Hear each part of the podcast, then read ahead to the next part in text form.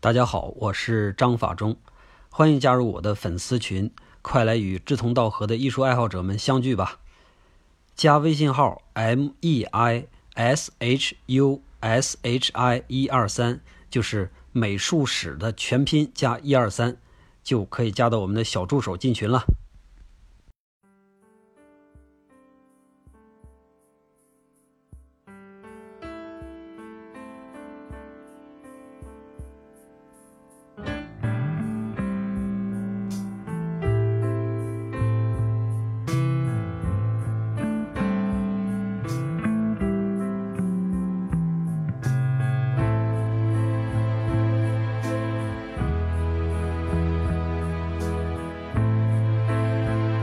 大家好，欢迎大家收听电影杂谈。咱们的节目聊了有三十期了，我给大家推荐过好多好多的电影，没有好多好多，给大家推荐过好多电影，里边有国内的、国外的、欧洲的、美国的，还有一些新的、老的。反正总而言之吧，我是想保持我推荐的多样性。但是现在我回头一看，还是发现我掉到了一个陷阱里边。就是我推荐的片子几乎都是那种清一色的冷峻型的，真的是很少给大家推荐那种彻底的轻松的愉快的那种电影。所以趁着圣诞节、新年就要来了，我想转一下风向，在接下来的两期里边呢，给大家推荐一个真正轻松的电影，也算是送给大家的新年礼物吧。今天咱们要聊的这个电影名呢叫《真爱至上》，熟悉周星驰电影的朋友都会记得他拍过几部《家有喜事》。同样都是贺岁片儿，冯小刚也拍过贺岁片儿。我觉得《真爱至上》这个片子和周星驰的那个《家有喜事》这个形式是非常像的，都是属于那种明星特别多、结局特别美好的故事。然后同时电影里边还有很多的包袱、很多的笑料，看起来一点都不累。然后看完之后呢，心里边还充满了阳光。所以电影的艺术有的时候真的是非常的实用，它可以直接帮助我们改善生活。至少我们看电影的时候，可以拥有两个小时的非常愉快的心情，然后在看完了之后，很长时间我们再回想起来，还是会因为某些桥段会会笑出声来。尤其是像《真爱至上》这类的英国电影，因为它里边饱含的都是那种英式的幽默。以前我讲《银河系漫游指南》的时候，我详细讲过，英式的幽默比美式的要含蓄那么一点，当然它回味呢也就更加的绵长。《真爱至上》就是这样的一个电影。大概它由十几段和爱有关的小故事组成，里边有深沉的暗恋，还有比较忧伤的宽容，还有姐弟之间的亲情之爱，还有那种不太匹配的童话，跨越语言的爱，小朋友的爱，还有一见钟情的爱。可能我光用词语形容不是很准确，一会儿呢咱们结合剧情再聊。电影在一开头其实就交代了它的主题。在机场出口，很多接机的人和刚走出来的人，他们拥抱、接吻，全部都是那种陌生的真实的人。当我们看到他们的笑容的时候，即使是没有旁白，也足够的让人感动了。再加上他其实是有那种非常漂亮的旁白，很快呢就让我们能进入一个特别温馨的情绪。旁白是这样的：每当我内心苦闷、对世界丧失希望的时候，我就会想起希斯罗机场的下机口。大家都觉得我们生活的世界充满了贪欲和仇恨，但是我不这么看。在我看来，爱无处不在，也许不那么高贵，不值得大肆宣扬，但是确实它无处不在。在父子、母女、夫妻、恋人和朋友之间，当飞机要撞上世贸大厦的时候，据我所知，没有一个乘客打电话来传递仇恨，大家都在传递爱，来表达爱。如果你用心寻找，你就一定会发现，love actually。Is all around，真爱无处不在。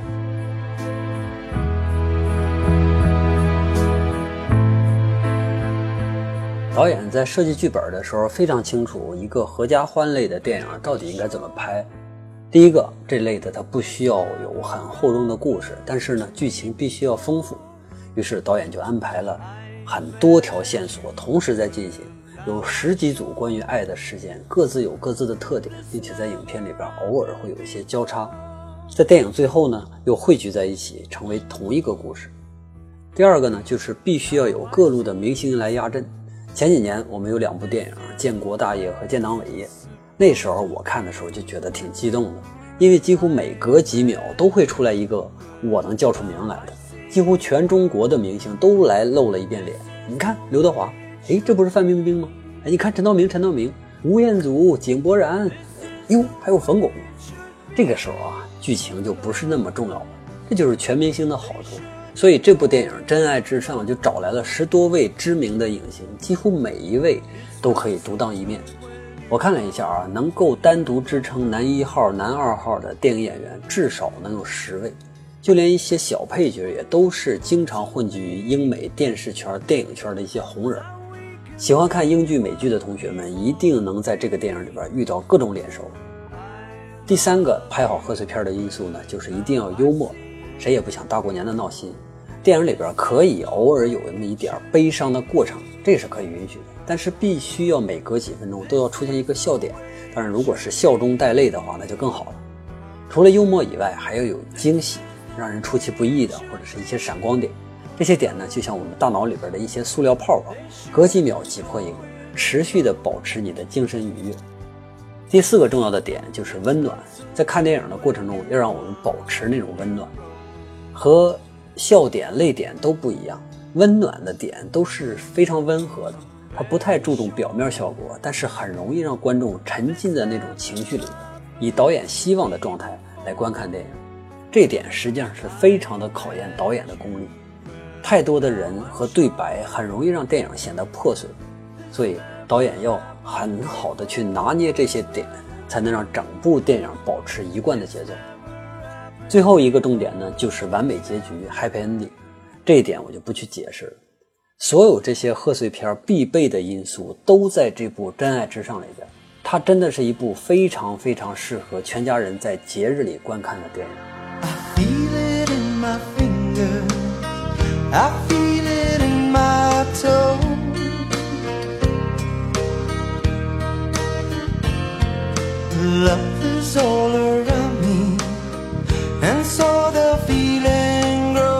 接下来我就详细的介绍一下这个电影，先从大腕们开始说。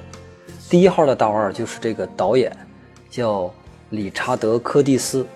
虽然他是从新西兰出生的人，但是他有着很好的英国的教育背景，长期生活在英国，基本上也算是一个地地道道的英国人吧。所以我们完全可以把他的电影看作那种纯粹的英国电影。这哥们儿在英国的牛津大学毕业之后呢，就什么正经工作都没做。但是由于他文字的功夫很不错，所以呢，平常没事也凑合编几个剧本。结果这些剧本还都被选中了，并且从这儿之后就在英国的编剧界混出了那么一点小名堂，隔三差五的也接一些剧本工作来补贴生活。不过即使是这样啊，他还是没怎么太拿编剧当回事儿，一心想着经商，只是偶尔的写点东西。这种日子一过就过了十多年。直到他遇到了一个表演奇才，他才决定彻底的放弃经商，专心的给这个人写剧本。这个奇才呢，就是憨豆先生。他为憨豆编写了一套系列剧的剧本，再加上那个憨豆的特别棒、特别搞笑的表演，一下就让憨豆红遍了全世界。当然，这个理查德也就跟着红了，他变成了喜剧界的一个编剧明星。大概是在九十年代末的时候吧，我记得那时候我们都特别喜欢憨豆。我手里边有一套他的 VCD，天天循环着看，因为实在是太好玩了。有人说憨豆先生是用卓别林的方式来演戏的英国金凯瑞，大概是因为他和金凯瑞拥有同样的肢体和表情天分，同时呢，他还有那种卓别林式的含蓄。在这部电影里边，憨豆先生也参演了，不过他不像平常那么的夸张，但是也确实足够的好笑。憨豆先生的成功让理查德从偶尔编一些小的电视节目类的小本子，一下就跳到了英国的电影界。电影界发现了他的喜剧天赋，都表示愿意把他的作品拍成电影。但是真正让他站稳脚跟的呢，是另外一部电影。在憨豆红了之后的第二年，他就编出了一个叫做《四个婚礼和一个葬礼》的剧本，拿给英国的制片方一看，好几个制片方都愿意尝试把它转换成电影。但是呢，都不太愿意出大资金来拍它，这就意味着这部电影拍完肯定是一个小成本制作。小成本的意思就是邀请不来大明星。好在是英国的好演员又非常多，有一些不是那么出名的，但是各方面的条件都非常非常好的演员。比如说，这部的电影主演休·格兰特，在拍四个婚礼和一个葬礼之前，休·格兰特其实已经成名了，他还获得过威尼斯电影节的影帝。但是毕竟是一个新人，又太年轻，所以还没有到那种真正的一线明星的位置，所以制片方就邀请了他，因为他比较便宜又好用。休格兰特和理查德·柯蒂斯就是这样有了第一次合作。没想到这俩人第一次合作就大显神威，《四婚一葬》这个电影不仅在英国的本土，在美国都大受欢迎。通过这部电影，休格兰特就变成了一个超一线的明星，好莱坞的红人。当然，理查德也就跟着提升了一个档次。那也是我最早看过的休格兰特的电影。休格兰特那时候真的是太帅了啊！有人曾经说过，休格兰特重新定义了“迷人”这两个字。虽然我觉得捧的有点过，但是。呃，还是比较准确。之后，理查德和休格兰特还有过合作，九九年的《诺丁山》，还有零一年的《B.J. 单身日记》，这几个电影都是属于又卖座又较好的作品。他既成就了理查德，也成就了休格兰特，当然他也成就了英国电影。我估计好多我们国内的新一代的电影迷都是从《婚礼葬礼》还有《诺丁山》之类的这几部电影开始认识英国电影的。理查德有了这么几个成功的资本之后呢，就开始萌生了一种自己来创作电影的想法。不仅仅是从剧本上，他还要坐在监视器后边当把导演，完全来把控电影。于是啊，在二零零三年的时候，这部《真爱至上》就产生了。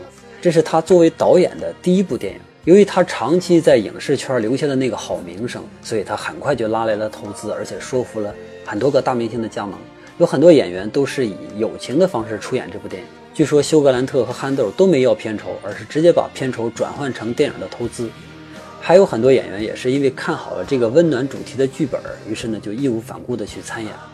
这部电影上映之后，获得了当年英国本土票房的冠军，而且在第二年全英租看 DVD 的榜单上也获得了第一名。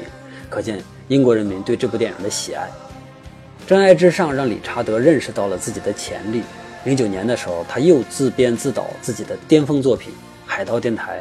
这部电影是所有摇滚乐迷的挚爱之一，也是我的挚爱之一。它讲述了六十年代的一群理想派的 DJ 在公海的轮船上组建了独立电台，播放那些不受主流认可的摇滚乐的故事。理查德也是属于听着独立电台长大的那一代人，所以他会对摇滚精神啊、对乌托邦啊这一类的情怀充满兴趣，而且把这个主题演绎得非常好。这部电影我也推荐一下大家看啊，尤其是那些思想激进的年轻人，这是一部非常澎湃的电影。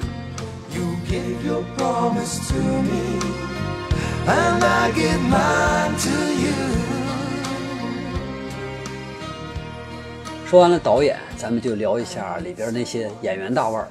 第一个呢，就得说休格兰特，虽然这哥们儿现在老了啊，去年我看了一个他演的电影叫《秘密特工》，确实是老了。不过还是那么的有绅士范儿。当年四个婚礼和一个葬礼在美国票房飘红的时候，英国男演员的那种优雅、那种含蓄，大受美国观众的欢迎。从那之后呢，英国男演员们在好莱坞的路就被彻底铺开了。从九五年到现在，活跃在好莱坞的英国男演员的数量多了好几倍。当然，休格兰特自己也被好莱坞挟持，拍了一大堆电影，烂片居多。好在是休格兰特还经常回到英国拍片，没有彻底让烂片把他给毁了。最近这些年，他逐渐的淡出了我们的视野。我觉得最重要的是他的形象不是很金老，他不像科林·菲尔斯那种是属于越老越有味道的。如果我们回看休格兰特的历史的话，我会觉得最高点还是在他和理查德合作的那几部电影里。理查德确实非常了解这个演员的闪光点到底在哪。所以在这部《真爱至上》里边，他们又走到一起。休格兰特这次扮演了一个英国首相，一个钻石王老五，单身老帅哥。如果咱们要较真儿的话，这个首相的设定真的是相当的不靠谱，一丁点儿都不像首相，最多也就是一个大公司老板或者是二代老板什么的。但是对于一部这个类型的电影啊，不要太考究剧情，毕竟它主要要传达的信息是爱，而首相的爱是一个很招眼球的，而且还很能说明问题的。只要是首相脱离了单身，最终爱上了一个灰姑娘，这个故事就完整了。在电影里边，他爱上了自己的餐饮助手，一个胖妞，其实也没那么胖啊，我觉得还行。在首相第一次见到胖妞的时候，这个胖妞由于太紧张，就变得语无伦次。两个人在交流的时候，他在不经意之间就流露出几个脏字儿。可是谁知道这个年轻的首相还他还就好这一口，所以在以后的这个正常交往里边，胖妞就偶尔展现出对这个首相的那种崇拜之情。首相呢，也对胖妞逐渐的产生了兴趣。不过在这个时候，首相还不知道他自己已经爱上这个姑娘。有一次，美国总统来访，美国总统的扮演者呢是电视剧《冰雪暴》里边那个杀手比利·鲍勃·松顿。他本来就是我们《恶棍列传》系列里边的一个非常重要的角色，也是我特别喜欢的一个平民出身的演员。在《真爱至上》里边，他演的这个美国总统，同样也是充满了调侃和讽刺意味。这次他出访英国，就是为了要给这个新上任的英国首相施压，让英国继续当美国的马仔。不仅如此，这个美国总统还企图勾引他身边这个胖妞。胖妞也确实作为一个灰姑娘，她没有办法拒绝来自于世界上最强国家的元首的那种强大魅力。当然，就在电光火石之际啊，首相闯进办公室，化解了这场美帝对英国的强行占便宜。本来首相就看美国不顺眼，再加上这个事儿。年轻的首相就再也不愿意让英国为美国做牛马，于是他在记者招待会上就慷慨激昂地拒绝了美国的一系列提议，从此深受英国人民欢迎。不过，我觉得他做出这样的决定，更多的还是因为这个胖妞，因为他已经发现他可能是喜欢上了胖妞，他吃醋了。出于对两个人关系上面的担心来影响工作，所以首相决定让胖妞换个岗位。但是时间久了之后，他发现自己越来越想她。于是，在圣诞夜，他来到了胖妞的家所在的那个街道。他根本就不知道这个胖妞究竟是住哪一座房子啊，所以他只能是一家接一家的去敲门。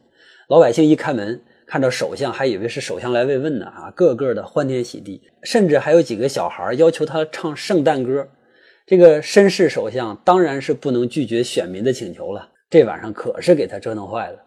最终，他还是找到了胖妞。胖妞呢，这个时候正准备陪弟弟妹妹们去参加学校的文艺汇演。首相又不想和他分开，这两个人呢，就决定偷偷的溜到后台，既能观看汇演，又能互诉衷肠。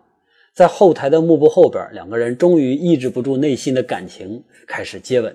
而这个时候，舞台上的表演结束了，幕布被拉开，全剧场的人一起见证首相和胖妞的接吻，场面一度是相当尴尬。不过首相就是首相，在短暂的惊慌之后，他就露出他那个标志性的笑容，并且向观众挥手致意。观众们还以为这是特意的安排，亲民的首相在圣诞夜前来参加孩子们的文艺汇演，于是全体起立给这个年轻的首相和他的爱情祝福。首相当时一身冷汗，幸好两个人只是接吻，万一再有下一步，哪怕就是一小步，场面真就是没法控制了。这场文艺汇演呢，也是全剧的一个交汇点，很多剧情都在这儿碰到一起。也让所有的故事最终连接起来，孩子们的快乐连接了所有成年人的心，也给了他们希望。就像一开始旁白说的那样，整个世界都充满了爱。胖妞的扮演者叫马汀·麦古基安，我好像看过他演的一个什么电影，很早以前了，具体我就忘了。据说他还是一个很优秀的歌手，他的歌还曾经获得过英国排行榜的冠军啊，有首歌还被《流星花园》，就是我们以前熟悉的那个。偶像剧引用过，一时间成为热点。查资料说，这个胖妞呢，在英国大多是演一些电视剧，应该也算是一个很有名气的演员吧。虽然他比不上休·格兰特他们这么有名，但是在电影里边，他的表演不输给任何一个大牌。甚至我觉得他这个角色是我最难忘的几个角色之一。我对他的了解不是特别多，所以就不细讲了啊，大家见谅。关于他，我想再说一点，那就是胖。电影里边有很多角色都说他胖，说他大腿像树一样粗，可是人家首相就是爱上了他。所以呢，我劝咱们一些女性听众，其实你用不着拼命减肥，美有很多的方式。很多男人其实并不怎么挑剔身材，尤其是那些真正想娶你的男人。更何况还有那么多美好的食物，我们就别对自己太狠了。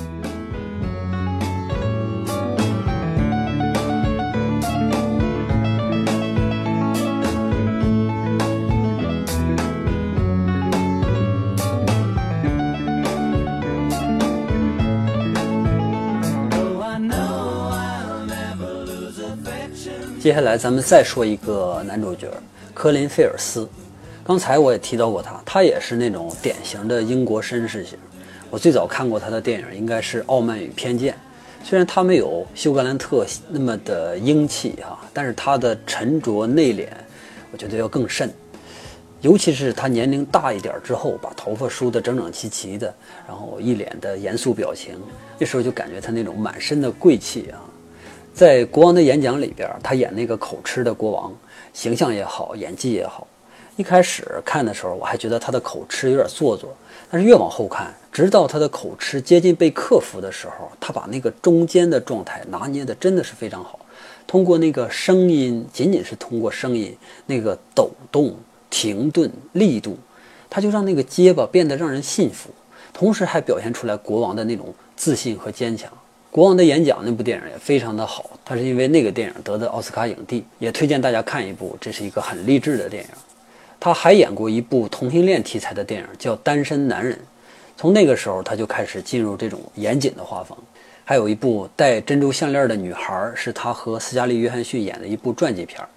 描写的是荷兰十七世纪的一个大画家叫维米尔和他的模特的故事。故事叙述的一般，不过电影把维米尔的画几乎是完全的复制到了镜头里边，那种静谧的光线，那种精致的构图。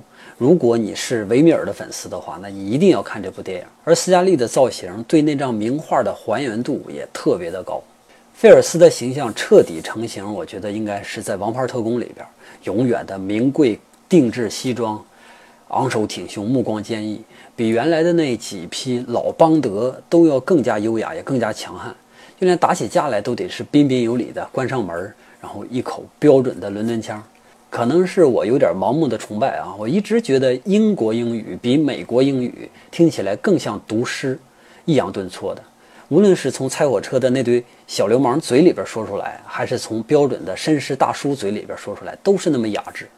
菲尔斯在《真爱至上》里边演了一个不太行的惊悚小说作家，不太行是他在电影里边自己说自己蹩脚的作家，这是一个挺值得聊的事儿。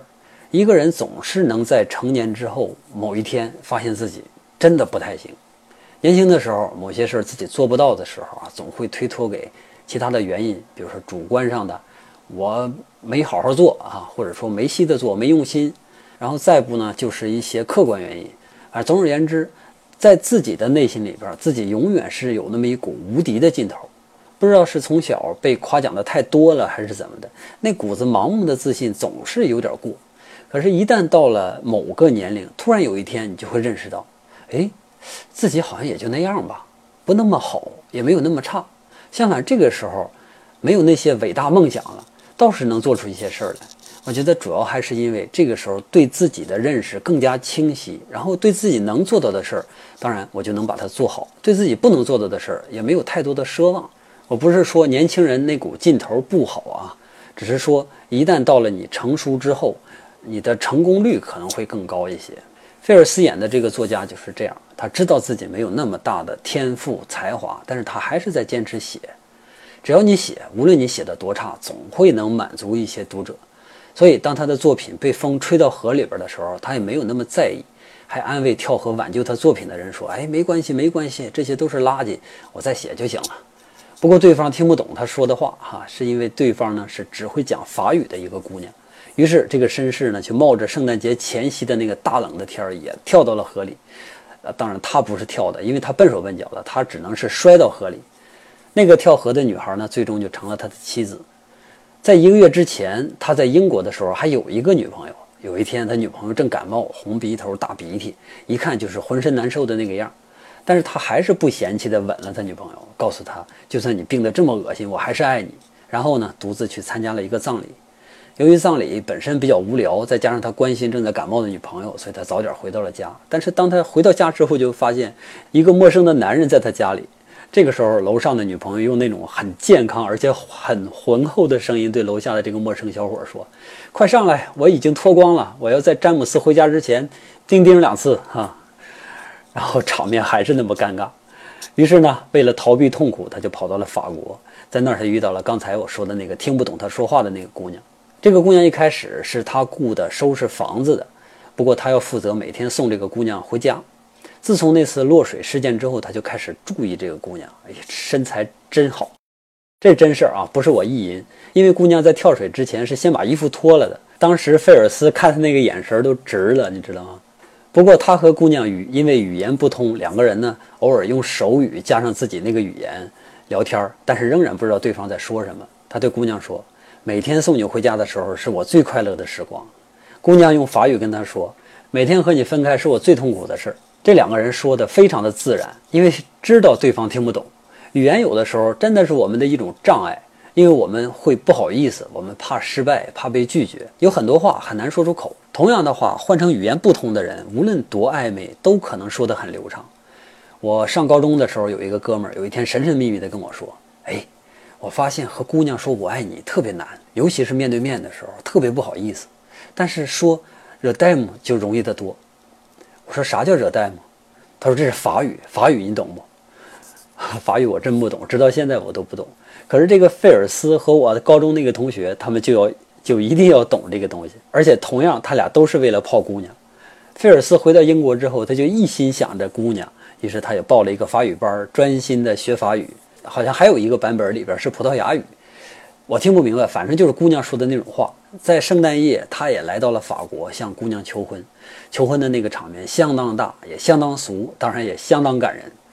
这个姑娘的扮演者叫露西亚·莫尼斯，据说也是一名歌手，一个葡萄牙人，长相非常的拉丁。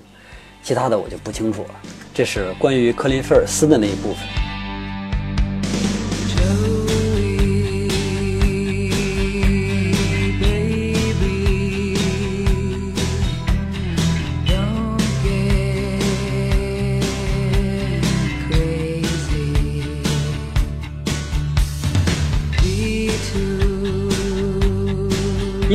的幽默有很多都和性有关。他们利用性不是那么极端，但是呢也不遮遮掩掩。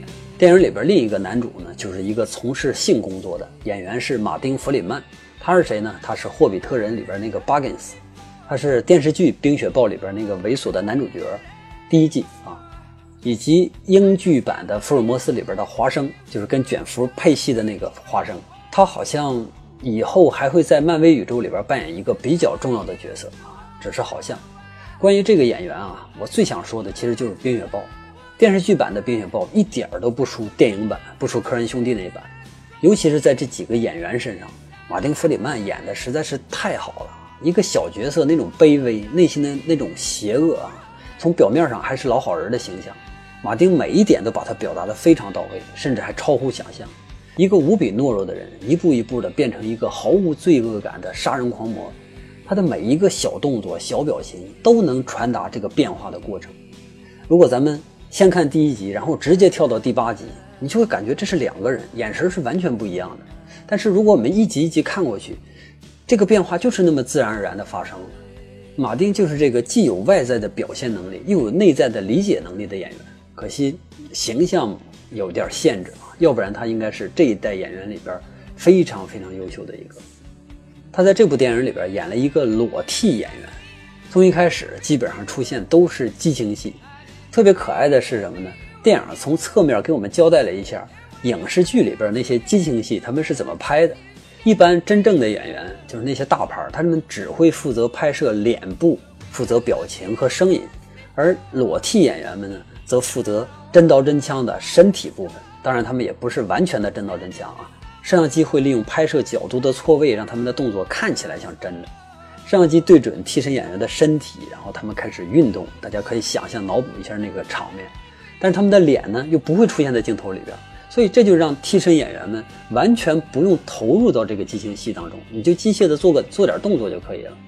拍这种戏的时候，当然会尴尬。假如说两个人都投入的话，可能会化解一点，因为彼此有对戏嘛。但是两个替身，你本身就没有什么可投入的，所以他们只需要身体的某些特定部位、特定动作，那就 OK。所以他们应该比那些真正的拍激情戏的演员更加尴尬。好在呢，这个马丁是一个很开朗、很乐观的男演员，他愿意陪女演员聊天来缓解气氛，即使在拍摄的同时，他也是说个不停。有的时候呢，他遇到女演员就不太喜欢聊天，做这种工作本身可能就有羞耻感。拍完赶紧走人，你我之间互相不认识，这才是正解。你非得跟人家拉家常，是你是不尴尬了。可是你有没有想过人我们女同志的感受，是吧？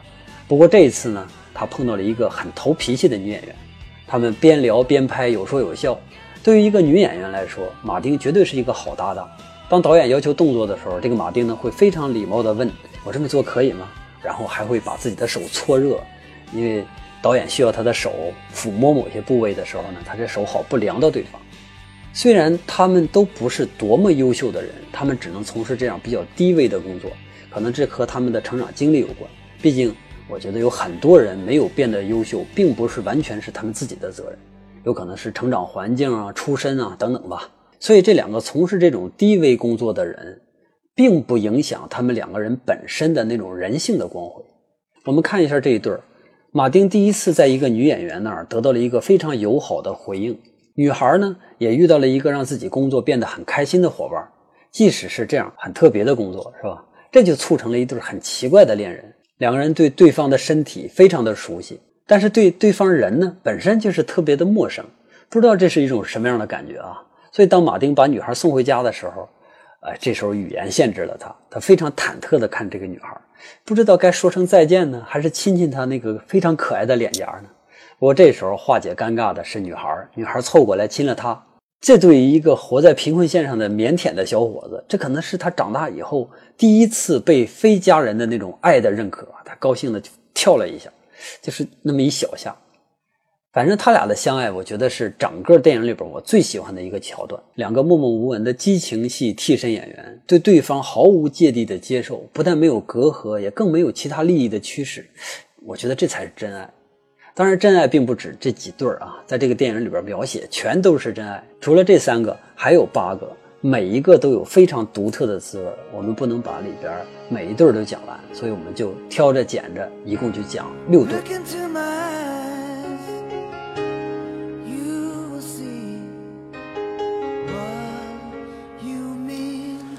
接下来第四对儿，我要隆重介绍一下一个已故的著名演员艾伦·里克曼。他是谁呢？他是《哈利波特》里边那个斯内普教授。因为我本身不是哈利波特迷，所以那几部里边我只看过俩。但是就在那两部里边，我就记住了这个让人难忘的斯内普教授。他那张阴森的脸，很难让我们辨认他到底是好人还是坏人。如果他是好人的话，他一定是世界上最好的人。但如果他是坏蛋的话，他一定是世界上最坏的蛋。艾伦·里克曼作为一个演员，其实他成名很早，以至于他最辉煌的时间我们都不知道。我觉得有两个演员和他形象上很像，一个是西班牙的演员贾维尔·巴登，另一个呢是我们香港演员黄秋生。他们的形象都不是很帅，但是眼神都特别的深，都是属于那种不用表情都可以讲故事的人。当然，还有一个共同点呢，就是他们都是属于天生的那种大坏蛋。教授也曾经是一个一流的大坏蛋的扮演者，他的成名作《危险关系》，他在里边就扮演了一个骗子，不过是一个优雅的、惹人爱的骗子。在布鲁斯·威利的《虎胆龙威》里边，他也演过一个大反派。在好莱坞成名之后，又演了《侠盗罗宾汉》里边的反派。慢慢的呢，他就被好莱坞贴上了一个坏蛋专业户的标签。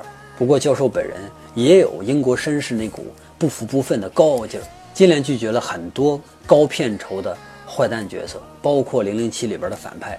他在英国继续从事他的舞台表演和行政教学工作，直到《哈利波特》，他又重新回到大众的视野。很可惜，教授今年年初的时候去世了。他留下的那些饱满的荧幕形象，让我们可以一直记住这位伟大的演员，一个潜心研究表演艺术的一个艺术家，一个受年轻演员们崇敬的导师。我印象中最深的不是他的 Snape，而是他的一次配音。以前我讲过一部电影叫《银河系漫游指南》，他在那里边呢给一个机器人配音，一个沮丧的、悲观的机器人叫 Marvin，超级可爱，超级搞笑。在这儿呢，我再一次严重推荐一遍这个电影，非常的好玩。还有一部短片是他和艾玛汤普森合作的，叫《午宴之歌》，他们俩演了一对曾经的恋人。短片拍的非常特别。建议大家有机会去看一看，这两个人的表演都是绝对大师级的。在《真爱至上》这部电影里边，还是他和艾玛汤普森演了一对夫妻。艾玛呢是首相的妹妹，教授呢是一家公司的老总，他们有两个孩子，一家人相亲相爱的过了几十年，几乎是所有家庭都会遇到的事儿，在他们中间也发生了，就是教授出轨了。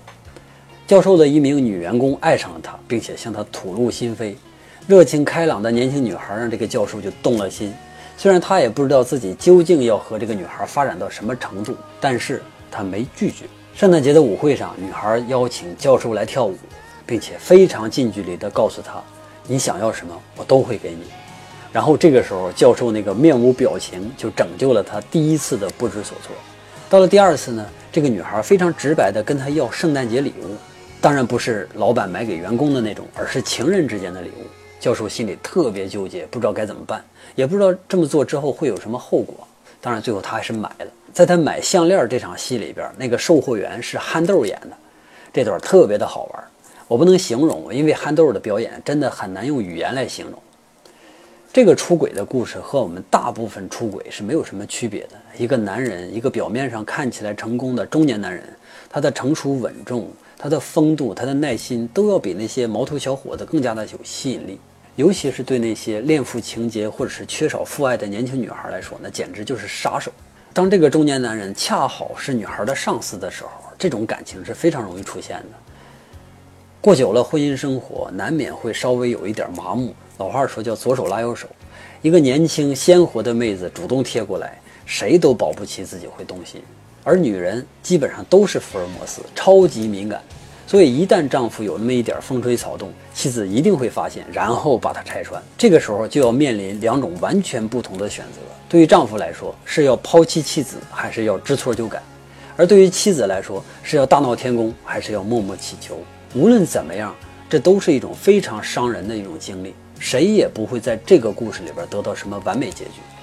我们的生活啊，就是美好，真的是来之不易。当艾玛发现了教授的问题之后，他就一直忍受内心的那股痛苦，然后默默地流眼泪，但是不知道该怎么办。直到圣诞节的那天晚上，她以一个朋友的角度问自己的丈夫，因为这两个人过了几十年，相互之间那种朋友的关系可能也是非常重的。她就这样问她丈夫：“假如我只是说假如啊。”你的丈夫在圣诞节给别的女人买了一件首饰，你该怎么办？教授听到这儿，他就彻底明白了。老婆发现了，是吧？他想辩白几句，然后犹豫了两下，但他没说话。其实他跟女孩什么都没发生，将来能不能发生，他也不知道。但是呢，他真的是没有什么可辩解的，因为无论怎么样的辩解都是没有效的。所以他只说了一句：“我知道错了。”艾玛呢也没有不依不饶，我觉得这是他们两个之间那种彼此的深爱的一种体现。他们去淡化了这个插曲，全都是因为他们彼此之间的那股信任，相濡以沫这么多年。男人懂得女人，女人也了解男人。风月这种东西，它不会改变生活，而生活一定还会继续。好，今天就给大家先讲这么多，已经不短了。给大家推荐了几首温暖轻松的歌，歌单呢就在咱们的。节目的下方的简介条里边，下一期呢，我们把剩下的几个有意思的故事给大家讲一讲，里边包括在英国一个特别傻逼的小伙，到了美国之后突然间就变成了性爱大师，然后还有一个十来岁的小男孩追求一个十来岁的小女孩之间的故事，反正这个电影总体都非常好。如果大家听完这个第一期的话，觉得还不错，然后大家就去看一下这个电影，我相信一定不会让你失望的。咱们下期再见。Love is all around me, and so the feeling